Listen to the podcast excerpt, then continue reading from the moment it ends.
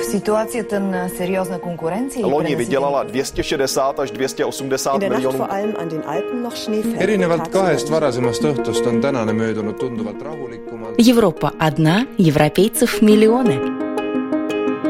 A Jobbik azonban bejelentette, hogy egyetlen rendezvényen sem. besökte vdn Michael O'Leary Un tânăr medic român plecat de an bun din țară Разные взгляды на жизнь в программе «Европа лично». Сгинь, зараза. В Европу пришел грипп, и, похоже, уходить так быстро он не собирается. Сейчас делать вакцину от гриппа уже поздно, но соблюдение элементарных правил гигиены может помочь свести риск. Мы помним, в Европе отметили Международный день памяти жертв Холокоста. Брексит без мягких знаков и без более утоляющих. Евроразвод Европы и Британии может обернуться дефицитом некоторых лекарств. В настоящий момент мы в этой связи определили 55 лекарств, относящихся к категории незаменимых. Свиньи против глобального потепления. Вместе с человеком к борьбе за окружающую среду подключаются животные. И все это не какая-то забава, все это имеет под собой серьезные основания. На Латвийском радио 4 сегодня звучит программа «Европа лично», и вот такие темы сегодня к размышлению предлагаем вам мы, Андрей Хуторов и Наталья Мещерякова. Добрый день. Здравствуйте.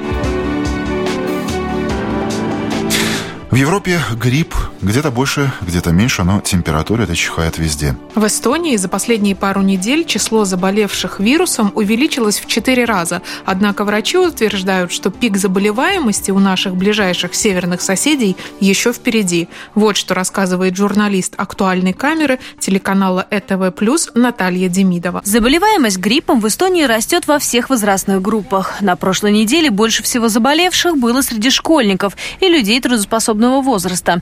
Несколько случаев закончились трагически. У нас заболевает острыми респираторными вирусными заболеваниями 4,5 тысячи человек, где-то сейчас в среднем. И при этом, скажем, где-то около 50% из них это больные вирусом гриппа по расчетным, по расчетным методам. К сожалению, у нас есть уже зарегистрированы первые смертельные случаи. За два месяца 8 человек у нас погибло. Это люди с тяжелыми хроническими заболеваниями и люди старшего возраста. И, к сожалению, грипп оказался той самой последней каплей, которая привела их к смерти. По, нашей, по нашим данным, которые мы получаем из больниц, никто из этих людей не был вакцинирован. Сейчас делать вакцину от гриппа уже поздно, но соблюдение элементарных правил гигиены может помочь свести риск заражения к минимуму. Мыть руки и быть в свежем воздухе. Меньше быть в местах, где много людей, которые могут быть либо в инкубационном периоде, либо болеть. Но если все же человек чувствует первые симптомы недомогания и предполагает, что, скорее всего, их причиной является вирус гриппа, то для начала следует связаться с семейным врачом. Типичная ошибка в таких случаях – заниматься самолечением и продолжать ходить на работу или учебу. Я советовала бы людям, которые заболели, у которых температура приближается к 38, может быть, не совсем типичная картина. Прежде чем хвататься за жаропонижающее, позвоните врачу, останьтесь дома и вылечитесь. По крайней мере, хотя бы три дня, проведенных дома, облегчит ваше состояние, даст иммунной системе возможности проработать и помочь вам. Наталья, кстати, ты обратила внимание на то, как различаются акценты наших и эстонских врачей. Как мы слышали из сюжета, эстонские эпидемиологи призывают сейчас не делать прививки, а у нас и в социальных сетях, и даже на страницах Минздрава можно до сих пор увидеть призывы, что прививаться можно. Ну что ж, как говорится, что не город, то норов. Ну, по-любому можно понять, что вся надежда на профилактику и чистые руки. К слову, в Латвии число заболевших гриппом на прошлой неделе возросло в два раза, а значит, вскоре заболеваемость пойдет на спад. Я говорю, что это наше предположение сегодня.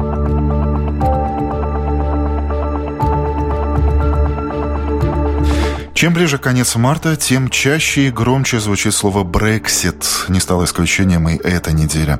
Новые акценты вопроса озадачили врачей и фармацевтов. Оказывается, отсутствие договора между ЕС и Британией может лишить пациентов ряда необходимых лекарств. В случае жесткого евроразвода Соединенное Королевство перейдет в категорию третьих стран, а значит экспортируемые оттуда препараты будут лишены регистрационных разрешений. Чтобы этого избежать, британские фармацевтические компании стремятся перевести свои головные офисы в остальные членские государства Евросоюза. Однако можно предположить, что далеко не все успеют это сделать вовремя. С опасениями по этому поводу из Чехии мой коллега, обозреватель радио Прага Антон Каймаков. Конец марта, назначенный момент официального отделения королевства, не за горами, а перерегистрации не прошло 20 британских производителей. Это означает, что из более чем 500 поставляемых из Великобритании в Чехию лекарств туманной остается судьба 160 препаратов.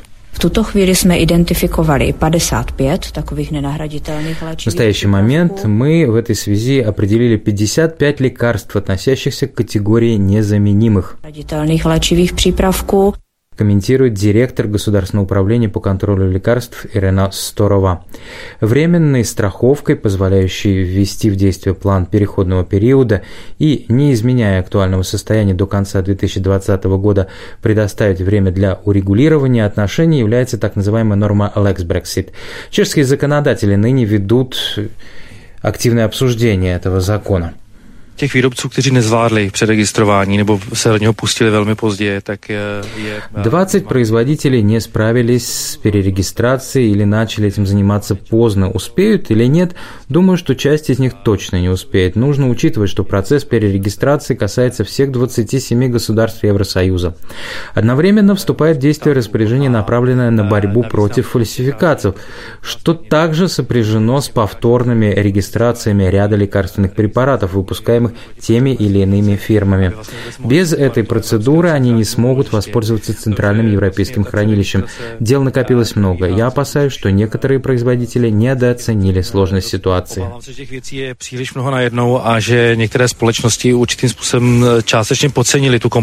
procesu. Комментирует председатель Ассоциации инновационной фармацевтической промышленности Якуб Дворачек. Если не будет заключен договор с ЕС или не вступит в силу чешский закон о переходном периоде, называемый Lex Brexit, то остановятся не только поставки препаратов, но и будет прекращена выдача тех лекарств, которые уже были ввезены из Великобритании в Чехию. То же самое произойдет и с вакцинами. Ну а мы продолжаем тему Брексита. Да, между тем, британский парламент проголосовал за поправку, выражающую поддержку соглашению о Брексите, но при условии, что Терезе Мэй удастся заменить спорный аварийный механизм для Северной Ирландии. Так предполагалось, что на самом деле пока что остается вопросом, ну а тем более, что накануне власти Евросоюза четко дали понять, что соглашение о выходе Британии из ЕС, заключенное в ноябре, не подлежит пересмотру. При том, что сами Ирландия и Северная Ирландия не хотят менять ирландскую границу. Что это? Тупик? Тему продолжит коллега, журналист радио Польша Андрей Еворский.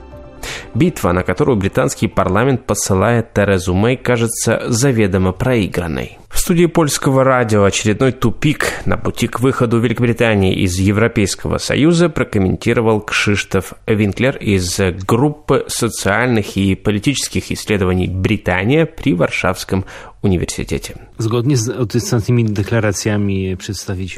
Согласно заявлениям властей Евросоюза и ирландского правительства, все выглядит именно так. Тереза Мэй пытается добиться изменения соглашения о Брексите, в особенности положения границы между Ирландией и Северной Ирландией, на что европейцы могут ответить «нет».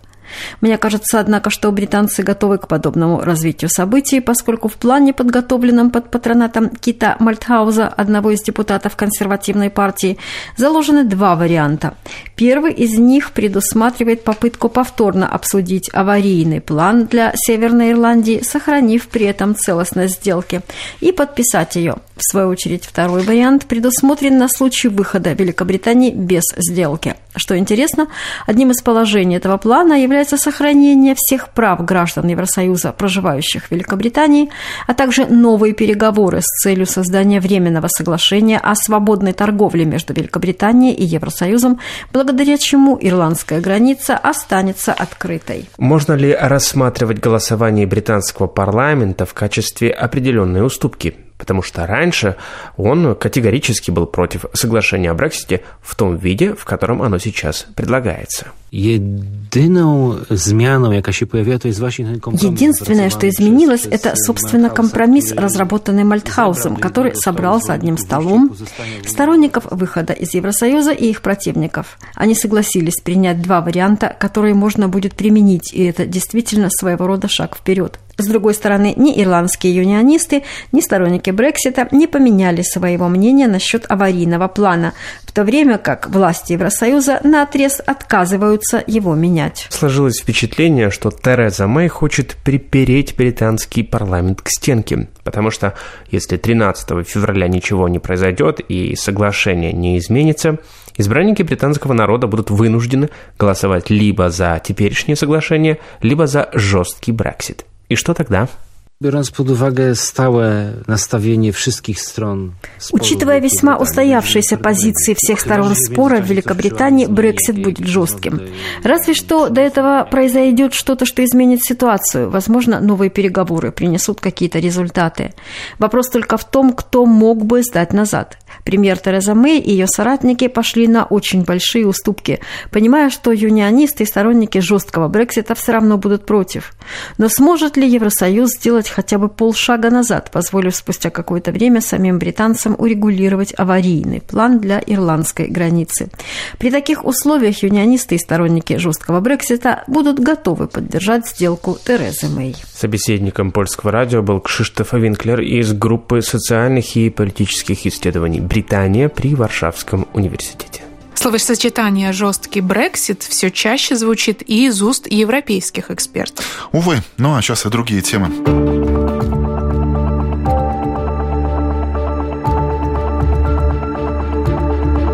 Германском Бундестаге 31 января почтили память жертв национал-социализма. Тот, кто пытается отказаться от памяти тех страшных дней, покушается на основы нынешнего немецкого государства, говорили политики. Мероприятие в парламенте Германии приурочено к Международному дню памяти жертв Холокоста и Дню памяти всех жертв национал-социализма, погибших в концентрационных лагерях и трудовых лагерях на подневольных работах. Эти дни отмечаются в день освобождения Освенцима 27 января. Обозреватель Deutsche Welle Александр Прокопенко в выступлениях в Берлине. Заседание, посвященное жертвам национал-социализма, открыл председатель Бундестага Вольфганг Шойбле. Он заявил, что уважение достоинства каждого человека является одним из основных уроков, извлеченных из преступлений нацизма. В этой связи говорил он и о проблемах сегодняшних. Помнить историю – наша обязанность. Необходимо отметить, что опасные стереотипы и предрассудки по-прежнему существуют. Неравноправие и дискриминация, антисемитизм в разных формах старых и вновь появившихся. Они неприемлемы, и особенно в Германии. Впрочем, центральным выступлением этого памятного мероприятия стала речь 86-летнего израильского историка Саула Фридлендера, пережившего Холокост. Ему удалось избежать депортации, спрятавшись от нацистов, а его родители были убиты в концентрационном лагере Освенцим. Антисемитизм – это лишь одна из напастей, которые преследуют разные страны, одну за другой. Ксенофобия, соблазны авторитарного правления и растущий национализм становятся все более распространенными, и это вызывает тревогу.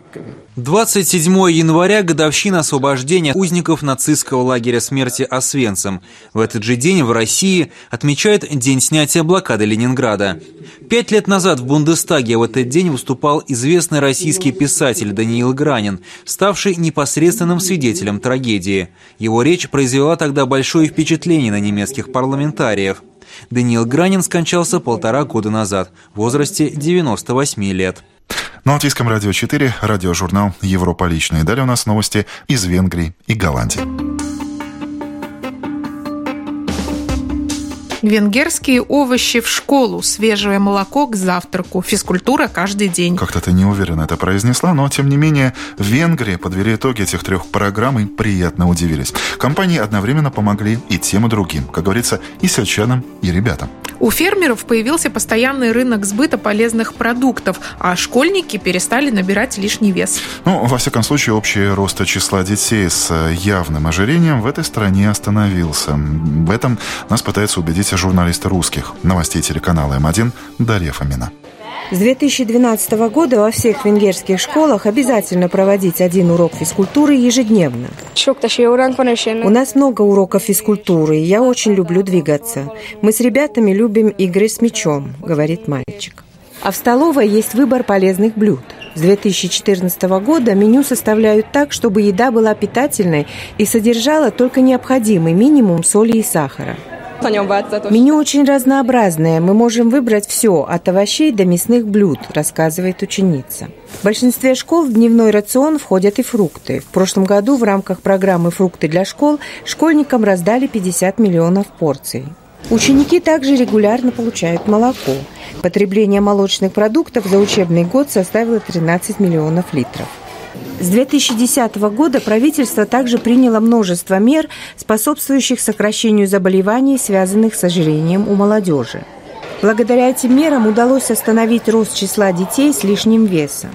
Исследования показывают, что в период с 2010 по 2016 год доля детей с повышенной массой тела в Венгрии не выросла. Нам удалось остановить характерную для всей Европы тенденцию роста числа детей с лишним весом. В Венгрии больше такое не наблюдается, говорит госсекретарь. О пищевых привычках детей и их физической активности было проведено специальное исследование. Терапевты, диетологи и специалисты здравоохранения составили белую книгу, которая содержит полезную информацию о сохранении детского здоровья.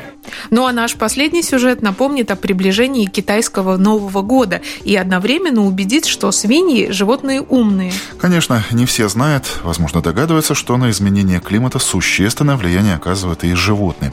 Коровы, свиньи, да и не только они, ходячие источники метана. Так иногда говорят некоторые ученые. Ну так что, в рамках борьбы с глобальным потеплением всем приходится становиться вегетарианцами? Герои еще одного сюжета наших коллег с Deutsche Welle, голландские фермеры, сейчас подтвердят, что есть и другой выход. Эти четыре свиньи у фермера Кеса Схеппинса из Нидерландов особенные. Ведь это первые свиньи, которые умеют пользоваться туалетом. И туалет находится вовсе не там, где они с удовольствием копаются в грязи, а в хлеву.